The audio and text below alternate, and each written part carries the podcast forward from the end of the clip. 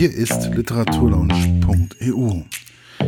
Heute mit hier ist der Herr Eckert von der Literaturlaunch. Hallo, hier ist Christine Henkel. Hey. Äh, Frau Henkel, Sie haben geschrieben das Buch Achtsam Scheitern.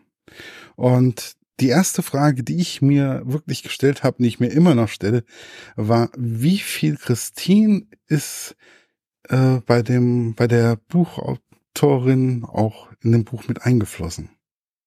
Ich würde sagen, schon ziemlich viel, vielleicht so 92 Prozent echte Christine Henkel. Die Christine ist ja ein bisschen chaotisch, würde ich manchmal mal so behaupten. Ein bisschen ja. verpeilt auch. Genau, das trifft meinen Charakter ganz gut. Aber das Herz am rechten Fleck. ich hoffe doch. Also so, also so habe ich sie jetzt auf jeden Fall in dem Buch kennengelernt und ähm, auch lieben gelernt. Also es war einfach irgendwo so, ich habe das Buch einfach so weggesuchtet. Das äh, freut mich. cool. Sie kommen ja, Sie wohnen ja mittlerweile in München, soweit wie ich weiß, und ähm, schreiben aber immer wieder, dass Sie in Berlin sind ähm, und von da aus in das brandenburgische Outback gelandet sind, äh, gefahren sind. ähm, war das wirklich so? Haben Sie eine Zeit lang in Berlin gelebt und wie lange? Genau, also ich lebe inzwischen seit äh, zehn Jahren in München. Ich bin damals zum Studium nach München gekommen und habe davor aber vier Jahre in Berlin gelebt. Und bin auch noch sehr oft in Berlin. Und auch mal im brandenburgischen Outback. Hin und wieder. Hin und wieder und genießen dort auch die ähm, Äpfel vom Baum direkt. Richtig. Wie auch in meiner Thüringer Heimat. auch in ihrer genau. Thüringer Heimat, da sind sie ja auch mehr oder weniger, sie waren ja schon ein bisschen Vorreiter äh, ihrer Eltern, was das biologische Leben äh, betraf zumindest im Buch. Und das fand ich total spannend und total lustig. Vor allen Dingen, wie das mit dem Fernseher so beschrieben worden ist. War das wirklich so? Diese Geschichte ist tatsächlich wahr. Auch dieses ganze Kapitel ähm, ist äh, sehr, sehr, sehr, sehr nah an der Realität. Ich habe es auch tatsächlich meinen Eltern ähm, vor Abgabe, vor Manuskriptabgabe vorgelesen, damit die das autorisieren konnten. Sie fanden es aber selber sehr lustig, sehr viel Humor. genau. Aber das waren dann immer diese Passagen, wo meine Eltern vorkamen, die habe ich dann immer vorher zum Absegnen nochmal noch mal zu Hause vorgelesen. Ja, ich genau. Aber das ist wirklich sehr nah an der Realität. Und auch diesen Pappfernseher, ähm, diese Geschichte ist sehr wahr. Also ich fand das einfach irgendwo, äh, dass man so, also ich komme ja auch vom Dorf. Und ja, äh, wir haben ähm, auch einen Garten selbstversorgermäßig und ich weiß, wie äh, Äpfel vom Baum schmecken und ich weiß, dass es da riesengroße Unterschiede gibt. Ähm, wenn ja. ich jetzt einfach mal bedenke, wie so zum Beispiel ein Pink Lady schmeckt. Ein Pink Lady zum Beispiel als Apfel. Boah, mm. das ist immer ein großer Streitpunkt zwischen mir und meinen Eltern, ähm, weil äh, ich bin ein großer Pink Lady Fan und äh, meine Eltern sagen, das ist kein Apfel. genau. Ich bin wirklich so ganz schlimmer. Ich kaufe sehr gerne Pink Lady Äpfel. Und wenn dann meine Eltern zu Besuch kommen und hier einen Pink Lady liegen sehen, dann kriege ich immer einen halbstündigen Vortrag gehalten darüber, dass äh, Pink Lady ähm, gar kein Obst ist. Eigentlich. ja, das ist eigentlich ein, ja, gut, okay. Also ich bin halt äh, der Verfechter des Grabensteiners Apfels und ähm, den liebe ich und den werde ich immer essen und Pink Lady, ja, ne? oh Mann. Was ist da dran zu darüber zu lachen? Es ist einfach so, dass es, ähm, ich bin halt so groß geworden. Ja, finde ich gut. Ich bin auch so groß geworden. Ich glaube, bei mir ist es dann irgendwann so ein bisschen umgeschlagen, ähm, weil meine Eltern haben mir das immer, also äh, muss ich einmal vielleicht kurz ausholen. Und zwar, ich bin auf dem, also auf dem Land aufgewachsen, großer, großer Garten und Streuobstwiese, Vater ist Förster, ganz viel im Wald und so hat sich ganz viel abgespielt in meiner Kindheit. Und äh, meine Eltern haben wirklich so gut wie alles selber gemacht, also bis heute natürlich, ähm, vom der selbstgemachten Marmelade äh, bis hin zu einem möglichen Obst und Gemüse, was natürlich auch immer aus dem Garten kam ähm, oder halt von der Wiese. Oder vom Feld. Und es war wirklich so eine ja, totale Selbermachmentalität, was ja total super ist. Aber es wurde mir immer als äh, harte Arbeit verkauft, was es ja auch ist. Und ich habe das irgendwie nicht mit Spaß verbunden als Kind. es war immer so, wir gehen jetzt raus und du musst Kartoffelkäfer absammeln, da habe ich mich nicht gefreut. Oder du musst jetzt einmal Holz stapeln gehen, da habe ich mich auch nicht gefreut. Also das war immer, ich habe das immer so als total lästig empfunden, weil es immer ständig mit irgendwelchen, ja, mit so Zwängen verbunden war, wo ich einfach irgendwann dachte, ich kann doch auch einfach zu einer Natura gehen und mir die Sachen da fertig holen. genau. ja, also bei mir gab es dann immer solche ähm, Karlauer, wie zum Beispiel, ähm, meine Oma hat zu mir gesagt gehabt, Markus sagte um Mutti, dass der Rhabarber ähm, fertig ist im Garten und wir können Rhabarber haben. Und ich bin dann nach Hause gekommen und habe zu meiner Mutter gesagt gehabt, Mama, Mama, Mama, Alibaba ist fertig im Garten. und so, ah, cool. Solche äh, Schoten habe ich dann öfters mal gebracht. Also das ist dann, ja, ne? Also, oh, sehr schön. es ist, ich glaube, jeder hat so seine Erfahrung auch mit Wald und mit Wiesen und mit, also wenn man im Dorf mehr oder weniger groß geworden ist, hat man einfach solche Erfahrungen grundsätzlich. Genau. Ja, also ich kenne das ja auch. Es ist aber bei, also bei den meisten, die so vom Land kommen, ähm, die wollen ja auch irgendwann zurück wieder aufs Land, wenn sie denn zwischendurch mal in der Stadt ähm, gelebt haben. Bei mir ist es wirklich, das hat noch nicht so eingesetzt, dass ich mich jetzt nach ja nach dem Landleben wieder sehne. Ich mag das sehr gern. Wir sind ja auch oft bei meinen Eltern zu Besuch oder sind sehr viel so in den Bergen mhm. und einfach im Grün oder am See, aber so wirklich jetzt wieder aufs Land ziehen, das könnte ich mir gar nicht vorstellen. Ich weiß auch nicht warum, vielleicht kommt's noch. Also ich habe das, ich habe da so ein bisschen, ich wohne neun Kilometer von meinem Heimatdorf weg und ähm, mhm. habe ähm, 200 Meter weiter bis zu einer Wisse, bis zu einer Auenlandschaft und bis zum nächsten Wald habe ich 300 Meter. Ähm, und so ein bisschen, ich brauche, ich habe so die direkte Anbindung in die Innenstadt, in die, unsere Kleinstadt mehr oder weniger und ich habe halt einfach auch gleich nebenan noch Wald und Wiesen. Und ah ja, das ist perfekt. Das finde ich einfach irgendwo relativ angenehm und mhm. ähm, ja, dementsprechend alles gut. Ja, ich bin halt noch so, ich bin halt so ein totaler Stadtleben-Liebhaber. Stadt, Stadtleben, Liebhaber des Stadtlebens. Ähm, wir wohnen in München auch ganz zentral, mhm. aber auch grün, weil das ist, da ist der englische Garten, ist ähm, äh, paar Schritte entfernt. Oh, schön da. Und das ist, ja, das ist unheimlich schön, aber man hat halt auch wirklich, also jetzt gerade nicht, aber normalerweise hat man halt auch diese ganze ähm, Bar, Kneipen, Restaurantszene. Ähm, ich gehe unheimlich gern abends irgendwie mit Freunden was trinken oder ins Museum oder auf eine Veranstaltung ist alles nicht aktuell, was ich gerade sage, aber wenn gerade nicht Corona ist, ist das wirklich, ähm, weiß ich die Vorzüge irgendwie sehr zu schätzen. Das ist auch der Vorzug, den ich dann auch sehr gut zu schätzen weiß, weil ich weiß auch zum Beispiel, ich habe äh, ich bin relativ schnell im Theater mal, kann mir da ein Konzert an, also kann mir in eine Oper, kann auf ein philharmonisches Konzert gehen, ich kann mal ähm, ja. auf eine Lesung gehen, ich kann auf ein Rockkonzert gehen oder sonst irgendwas. Und das ist halt schon sehr angenehm. Aber so ab und zu brauche ich erst diesen Rückzug einfach in die Natur. Mhm. Ja, kann ich auch verstehen. Ähm, wie oft kam es in Ihrem Bekanntenkreis eigentlich vor, dass sich Menschen auf einmal um 180 Grad gedreht haben?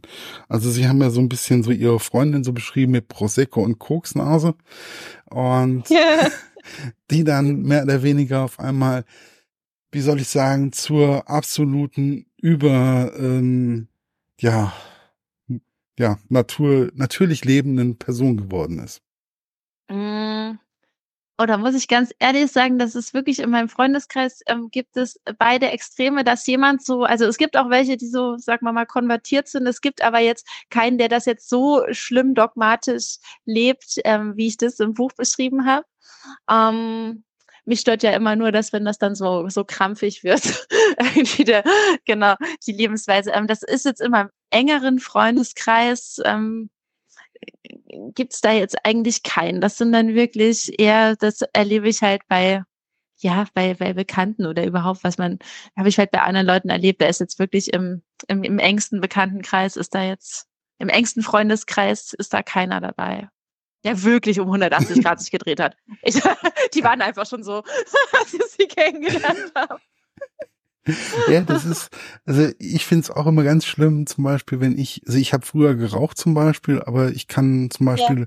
also ich ähm, stehe mittlerweile auch bei den Rauchern dabei, das juckt mich eigentlich eher weniger. Und ich mag solche Leute, mhm. die an, früher geraucht haben und auf einmal dann sagen, äh, wie kannst du noch rauchen oder sonst irgendwas. Ach so, ja, oh Gott, ja, das kann ich auch überhaupt nicht ab. das wäre ich auch total aggro. Ich finde ja auch, ich bin ja so ein, ähm, so ein passionierter Gelegenheitsraucher. Äh, ich habe ähm, so im Daily Life habe ich nie geraucht, aber halt super gern, wenn ich was getrunken hatte, halt abends, wenn ich ein Konzert hatte oder wenn ich halt irgendwie aus war. Mhm. Genau, und das war halt so super, ich habe das halt super gern ähm, gern gemacht. Und da, da gibt es jetzt schon teilweise Leute, die jetzt einfach konsequent ähm, gar nicht mehr rauchen aber die schimpfen nicht, wenn, wenn man sich eine ansteckt. Ja, aber ich kenne halt einfach auch solche Leute, die dann einfach wirklich, wo wir dann da stehen, äh, die rauchen und überhaupt nicht denken, ey Leute, seht's doch nicht so verbissen, seht's ein bisschen lockerer. Ja. Und das ist eigentlich, und das ist auch das, was sich immer wieder so ein bisschen durch das Buch durchzieht, dass man alles nicht so verbissen, sondern manchmal ein bisschen lockerer sehen sollte. Einfach mal ein bisschen, das ein bisschen entspannt nehmen sollte. Genau. Ja, da freue ich mich auch, wenn das ähm, so rübergekommen ist, weil das war mir auch ganz wichtig. Weil bei mir ist ja so, ich finde ja diesen Green Lifestyle total super. Also ich lebe das ja in gewisser Form selber sehr ausgeprägt. Ähm, aber ich mag halt einfach nicht, wenn es, wenn es wirklich so zwanghaft wird und wenn man dann immer versucht, andere zu bekehren. Also wenn man gefragt wird oder so, ich gebe auch immer gerne Tipps oder keine Ahnung was, aber es, ja, alles, was dann irgendwie so dogmatisch abläuft, da stehe ich einfach nicht drauf und ja, man sollte es alles irgendwie locker sehen und dann macht es auch Spaß. Das fing ja schon alleine an mit der Mehrwegflasche, von wegen, dass sie ähm, auf einmal mit der Einwegflasche dann bei ihren Freunden aufgeschlagen sind und alle, oh, wie kannst du nur oder so. Und ich musste ja. einfach nur grinsen, ich musste einfach nur lachen. ja, und diese Situation hatte ich auch wirklich mal, ähm, ja, im, im echten Leben. Also das ist auch sehr nah an der Realität. Und da habe ich auch wirklich gedacht, Leute, es kann nicht sein, weil ich bin, ich ich kaufe wirklich, also ich, so Plastikflaschen finde ich, das ist wirklich das Einfachste, was man jetzt vermeiden kann an Müll. Also das ist total easy. Also einfach eine Mehrwegflasche und äh, Leitungswasser, irgendwie, das ist halt so der einfachste Trick, irgendwie äh, Müll zu vermeiden. Ähm, und ja, ich bin dann, wie gesagt, ähm, einmal mit einer Plastikflasche irgendwo aufgekreuzt, einfach aus dem Grund, weil ich halt meine Trinkflasche, also meine Mehrwegflasche zu Hause vergessen hatte und es war sehr heiß, ich hatte Durst, keine Ahnung, es gab nichts anderes und dann ging da erstmal so ein kleiner Shitstorm los. Und da habe ich mir auch gedacht, Leute, entspannt euch. Ich war schon öko, da wusstet ihr noch gar nicht, was das ist. ja, ja das ist also, ähm, ich finde das sowieso so spannend irgendwie, dass auf einmal die Leute so kommen mit Mehrwegflaschen die ganze Zeit, oh, Plastikflasche, ja, super toll, klasse, und auf einmal kommen sie an und ähm, ah, nimm doch die Mehrwegflasche oder so. Und ich denke mir so, ey, Leute, ich habe meinen Soda-Stream da zu Hause stehen, ähm, ja. Ich ähm, habe meinen selbstgepressten Apfelsaft zu Hause stehen. Mehr Öko geht fast nicht mehr. Also wenn du in der Stadt wohnst zumindest. Ja, ja. stimmt. Also, ja, den, selbstge den selbstgepressten Apfelsaft haben wir natürlich auch. Meine Eltern. Ja. Der Klassiker. Wir haben eine sehr ähnliche Kindheit gehabt. Ja, es ist halt, ähm, ich, ich finde das ja auch nicht schlimm. Also ich, ich, ich habe halt einfach viele Sachen, die ich in dem Buch gelesen habe, da konnte ich einfach sagen, okay, kenne ich. kenne ich, kenne ich. Also gut, okay, ähm, das mit dem ähm, Fernseher, das kannte ich wirklich nicht. Also das war bei uns irgendwie, da war meine Hatten Mutter. Hatten Sie einen Fernseher zu Hause? Ja, sogar in Farbe. Ja. Oh, wow. Okay. Ja, ich habe ja bis heute keinen. Ja, der steht hier so rechts neben mir, aber der ist eher weniger an, weil irgendwie lese ich doch mehr und höre viel, viel, viel mehr Musik und ja. Der ja, steht, das ist ja cool. Ich habe mich, ja. Der steht halt einfach da, also ja. Das ist so auch gut. Nee, ich habe mich auch tatsächlich neulich gefragt, ähm, weil ich habe mich, ich fand es ja als Kind wirklich ganz schrecklich, ohne Fernseher aufzuwachsen, weil ich einfach, ich konnte halt nicht mitreden. Alle mhm. meine, also ich war wirklich die einzige, das, die einzige in meiner Schule, die keinen Fernseher hatte und es hat sich auch irgendwann rumgesprochen. Das war sehr unangenehm. Und dann kam noch dazu, dass ich halt nie mitreden konnte, ist bei diesen ganzen Sendungen oder keine Ahnung was. Das war einfach so total, ja, es war irgendwie nicht schön. Und jetzt habe ich auch tatsächlich mal überlegt, weil äh, wir haben, wir haben halt äh, zu Hause, ich habe ja zwei Kinder auch und wir haben auch keinen Fernseher. Die vermissen das natürlich noch nicht. Die dürfen auch mal, also freilich bei YouTube oder so, dürfen sie mal eine Serie gucken. Aber ich habe schon überlegt, was sie irgendwann so sagen, wenn sie, wenn sie das irgendwie bei anderen bei anderen irgendwie mal zu sehen, dass es so die Norm ist, so einen äh, großen äh, Screen da im Wohnzimmer zu haben. Müssen wir mal schauen, wie, wie wir das dann lösen. Nicht, dass ich dann auch mit dem Pappfernseher, mit der Alternative Sie anrücken ja, muss. Sie haben ja schon eine Alternative aufgezeigt, also in dem Buch, ne? Also von wegen. Ähm, genau. Da könnten wir dann. Da könnten wir ja dann. Ne? Könnte ich dann mal an der Bastelfront mal was erschaffen was den Kleinen dann äh, hoffentlich taugt. Ja, mal schauen. Also, aber das habe ich mir irgendwie, das fand ich ganz lustig, weil ich das ja als Kind so schrecklich fand, aber gerade, äh, ja, wir jetzt ja auch kein Zuhause haben für unsere Kinder. Tja, das ist mal halt, schauen, wie, ist halt das manchmal noch, so. wie das noch so wird. Mhm. Ich glaube, sie werden da einfach einen Mittelweg finden. Also wenn das möglich, wenn das nötig ist, glaube ich, werden sie da schon irgendwie eine Idee haben. Ja. Bis jetzt wird es auch noch nicht verlangt. Er ist erst vier, der Große, und dann schauen wir mal. Ja, alles gut. Ähm, wie kam es eigentlich zu dem Kapitel mit der Marie Kondo? Und sollte man nicht einfach so leben, dass man sich einfach wohlfühlt? Ja, äh, A, das und äh, B, zu dem Marie Kondo-Kapitel kam es, dass mir irgendwann auffiel, dass äh, Menschen in meinem Alter plötzlich äh, sehr wenig Sachen in der Wohnung stehen haben. Und ich kam immer wieder, ich kam zu Leuten zu Besuch, wo ich also hatte quasi die Wohnung zum ersten Mal gesehen und es stand immer weniger drin. Und irgendwann habe ich äh, gecheckt, das kommt über den Minimalismus Marie Kondo Hype und fand das irgendwie ganz spannend, weil ich finde, ähm, es wird sehr schnell es kann sehr schnell ungemütlich werden, wenn, äh, wenn man zu minimalistisch lebt. Also für, zumindest für mich, also für meinen persönlichen Geschmack. Also ich finde es einfach nicht cool, wenn eine Wohnung aussieht wie eine Zahnarztpraxis für Privatpatienten. Das ist irgendwie das, das ist nicht so, so mein Lifestyle. Das, das ist, gibt mhm. so häufig und ähm, bei mir kommt man einfach in eine Wohnung rein. Also bei mir in der Wohnung ähm, stolpert man alle 50 Zentimeter beim Buch. Also, weil irgendwo liegt immer ein Buch das in der ich gut. rum. Ähm, oder es liegen irgendwo CDs oder sonst irgendwas. Also es ist halt immer irgendwie ein leichtes Chaos drinne. Ähm, was halt einfach irgendwo kleine Wohnung, Büchernerd. Punkt. Ja, finde ich gut. Ja, wir, sind ja auch eher so ein, ja, wir haben auch so ein leichtes Chaos oder ich hatte schon, früher hatte ich auch noch ein größeres Chaos, da bin ich jetzt schon einigermaßen organisierter geworden.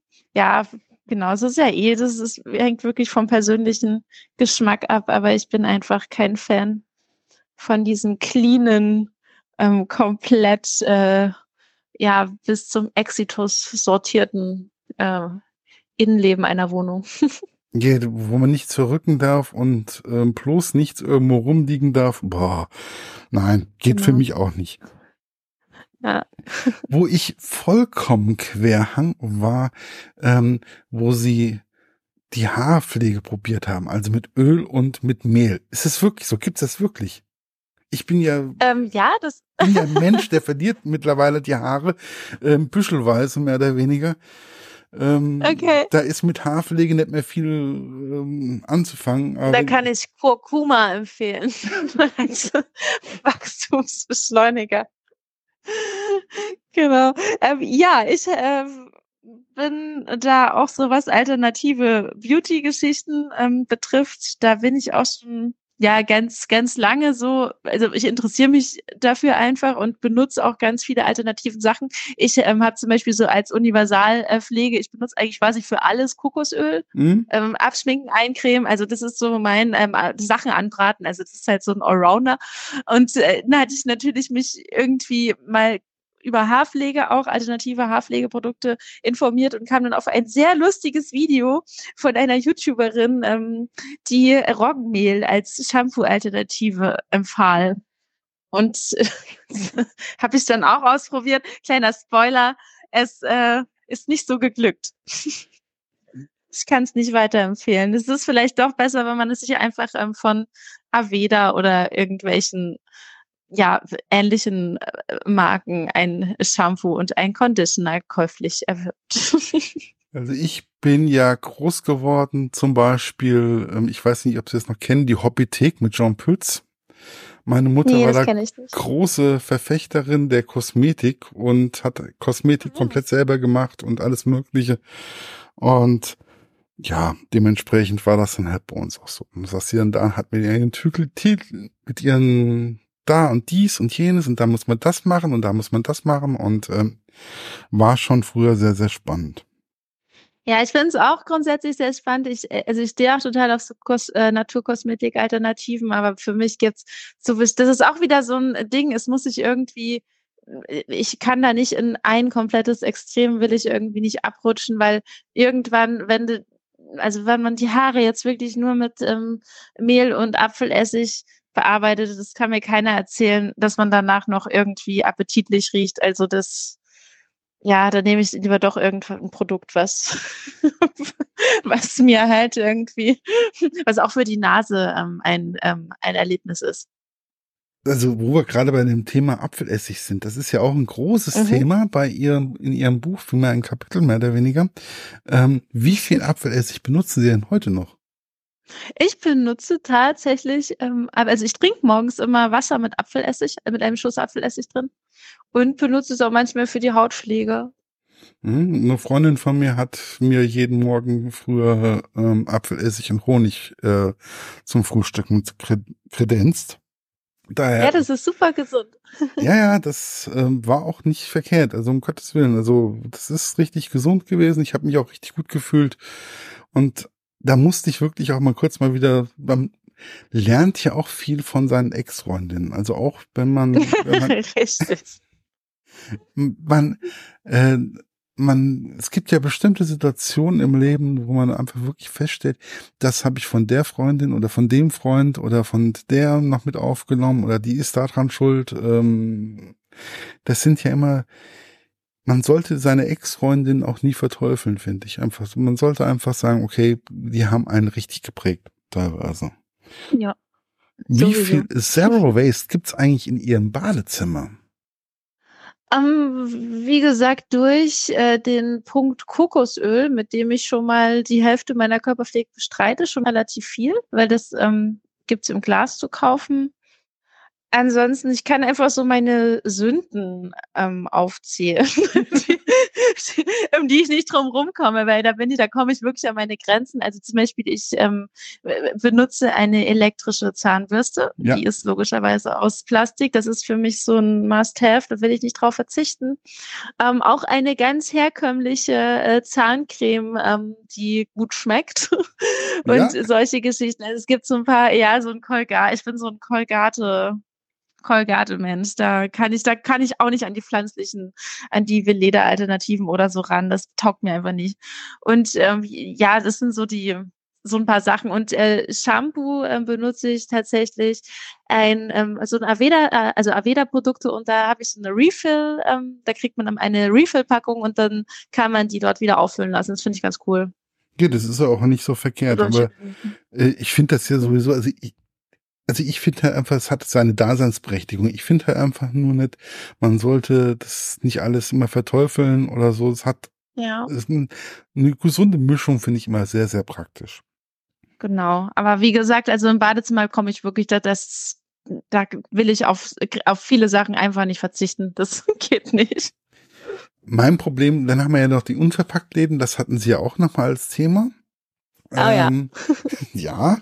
ja. Ähm, hm. und da ist mir wirklich, ähm, ich kenne ja auch unseren Unverpackt-Laden hier bei uns in der Stadt. Und ich finde halt einfach mhm. manchmal, die Preise sind halt schon, da muss ich wirklich. Richtig, das ist der Hauptpunkt. Ja, das geht mir auch so. Ich kaufe da auch aktuell nicht ein, obwohl ich sehr also ich äh, habe es eine Zeit lang, äh, auch so um es zu probieren, halt ähm, gemacht, so verschiedene Sachen dort geholt, aber es ist preislich, es ist wirklich so heftig. Also das muss, muss nicht unbedingt sein, wenn man jetzt kein Großverdiener ist. Ja, das ist halt einfach das Problem. Also das ist, also ich finde die Idee finde ich total klasse und ich finde das auch total schön und ich finde auch die Produkte mhm. gut. Aber ähm, ich finde halt einfach der Preis ist halt schon irgendwo.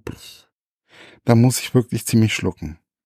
Ja, ich finde, das müsste auch noch irgendwie zugänglicher gemacht werden für ja für Normalverdiener, würde ich mal sagen. Es war ja am Anfang war ja auch waren ja auch alle Bioprodukte oder Genau, alle Bioprodukte super teuer, noch in den 90ern und so, da war das ja auch kaum erschwinglich. Und inzwischen, ähm, Alnatura hat das ja eingeführt, ähm, dass sie auch Bioprodukte für ja den normalen Konsumenten zugänglich machen äh, wollten. Und das ist ja auch geglückt. Wahrscheinlich ähm, werden solche Sachen in ein paar Jahren auch erschwinglicher sein. Ja, ich hoffe es auf jeden Fall. Ich finde, es ist eine gute Sache und es ist auch der richtige Weg.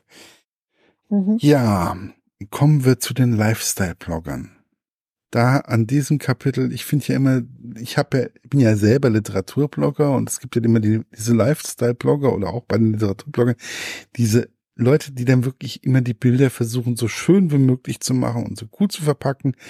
Ähm, und ich habe das Gefühl gehabt, sie haben wirklich hinter die Kulissen der Lifestyle-Blogger geguckt. Ist es so? Ja, ich habe auch mit einigen zu tun. Ähm, auch im, ja, Freundesbekanntenkreis. Daher ja, bin ich da so ein bisschen, stecke ich da so ein bisschen mit drin oder kenne mich da ganz gut aus.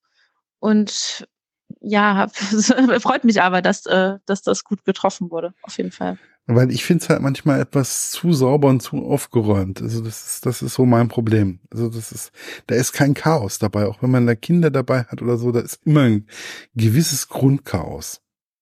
Ja, das stimmt. Also ich verstehe auch natürlich, ähm, ich verstehe es auch, dass die Blogger, die wollen das natürlich so schön aus, diesen Wunsch, dass es so gut aussieht wie möglich. Jetzt gibt's ja auch gerade schon so eine Gegenbewegung, dass man sich extra dass man sich extra ungeschminkt oder so oder mal sein Chaos irgendwie zeigt und bei Instagram postet und diese Geschichten, das, das findet ja auch gerade statt. Da finde ich, gibt's schon eine Gegenströmung. Das finde ich aber teilweise kommt mir das auch relativ inszeniert vor. Ich denke auch immer, jeder soll sich so präsentieren, wie er möchte. Ich finde es immer, ich, ich bin halt, was ich sehr kritisch sehe, sind diese ja, diese Mom-Blogger-Geschichten. Also das, oder diese Eltern, Elternblogger. Sobald die mhm. Kinder mhm. dann mit verbraten werden, das finde ich, ähm, ja, vielleicht stürzt die Kinder später gar nicht, weil die wachsen jetzt damit auf, aber ich bin da noch so, nicht wahrscheinlich schon zu alt oder noch so, so oldschool-mäßig drauf. Ich finde es halt ein bisschen gruselig. Ja, ich finde halt einfach, die Kinder sollte man draußen halten. Das ist auch irgendwo, mhm. also ich habe ja früher auch Jugendgruppen oder sowas geleitet und ich habe nie irgendwo mich hingestellt und habe von meinen äh, Gruppen da irgendwie Fotos rausgestellt oder sonst irgendwas. Das gehört irgendwie intern, das ist weiß ich nicht. Ja, ich finde es auch schwierig. Also man weiß halt nicht, ich finde halt die Kinder, die können es nicht selber entscheiden oder die sind sich, ja, die sind sich nicht bewusst über diese Reichweite.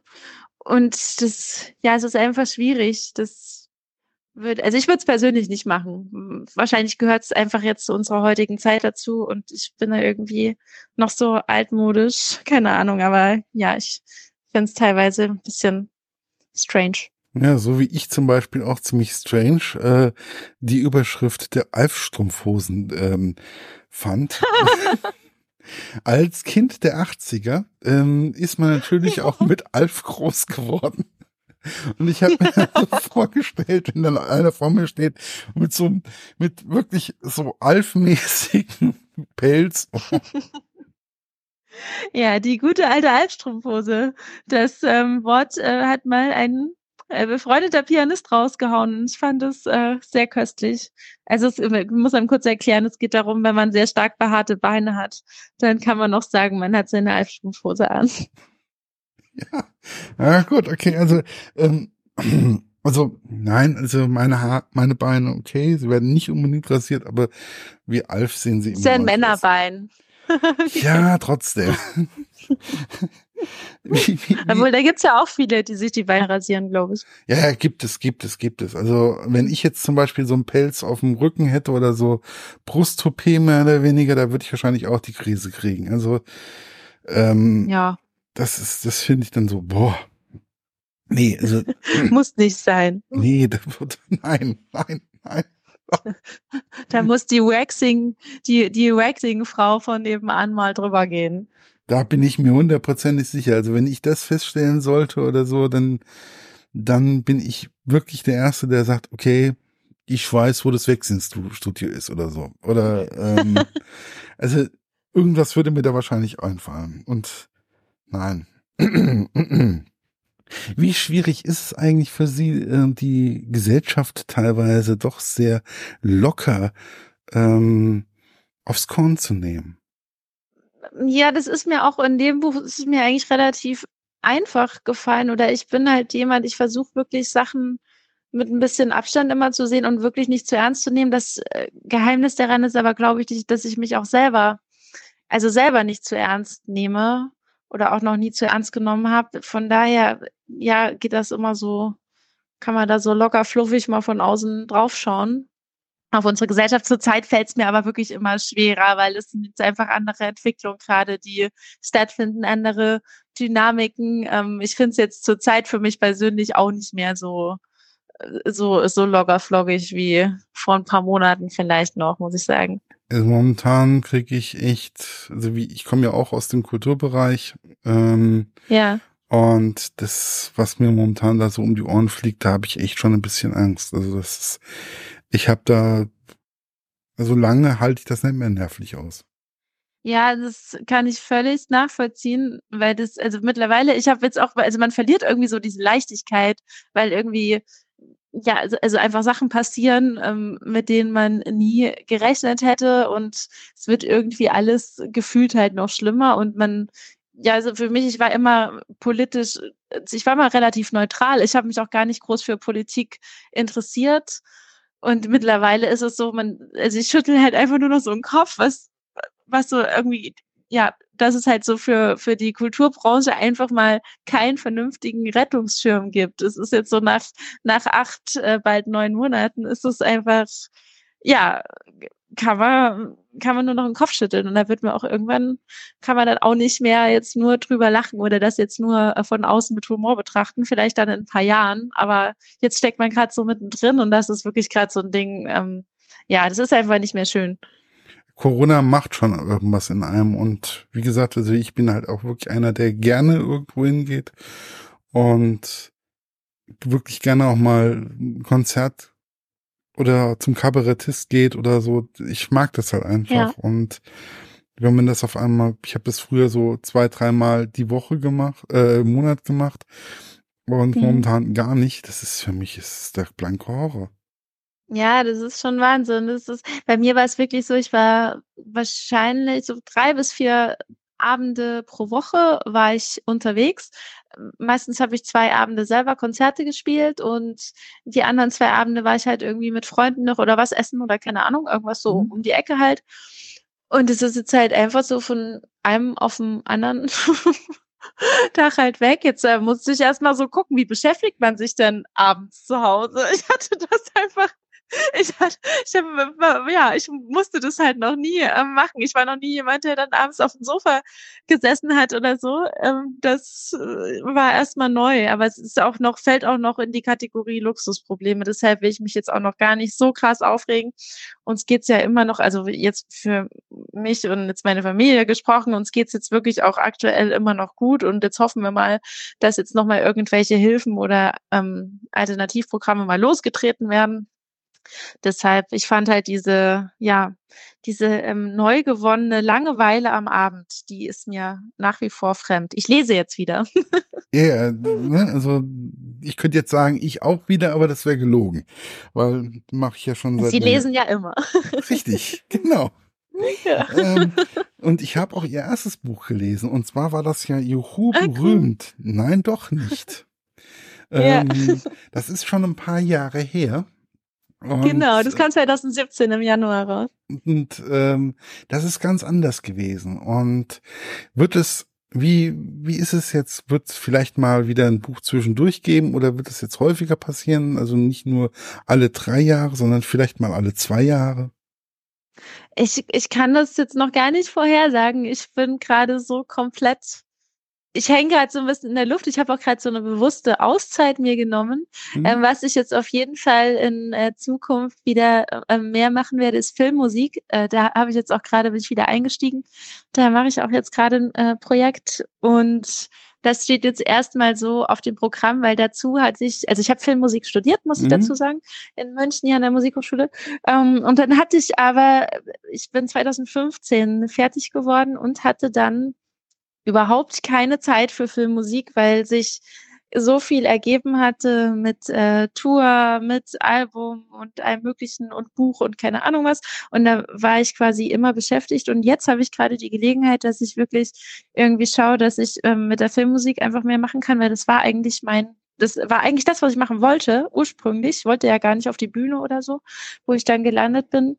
Und jetzt, ja, möchte ich äh, das eigentlich erstmal gerne weiter ausbauen und hoffe, dass das, dass das so funktioniert, wie ich mir es vorstelle. Und wegen Buch, also ich, ja, werde auf jeden Fall ein drittes Buch schreiben, äh, gehe ich jetzt mal von aus. Ich weiß aber jetzt nicht, wann das sein wird.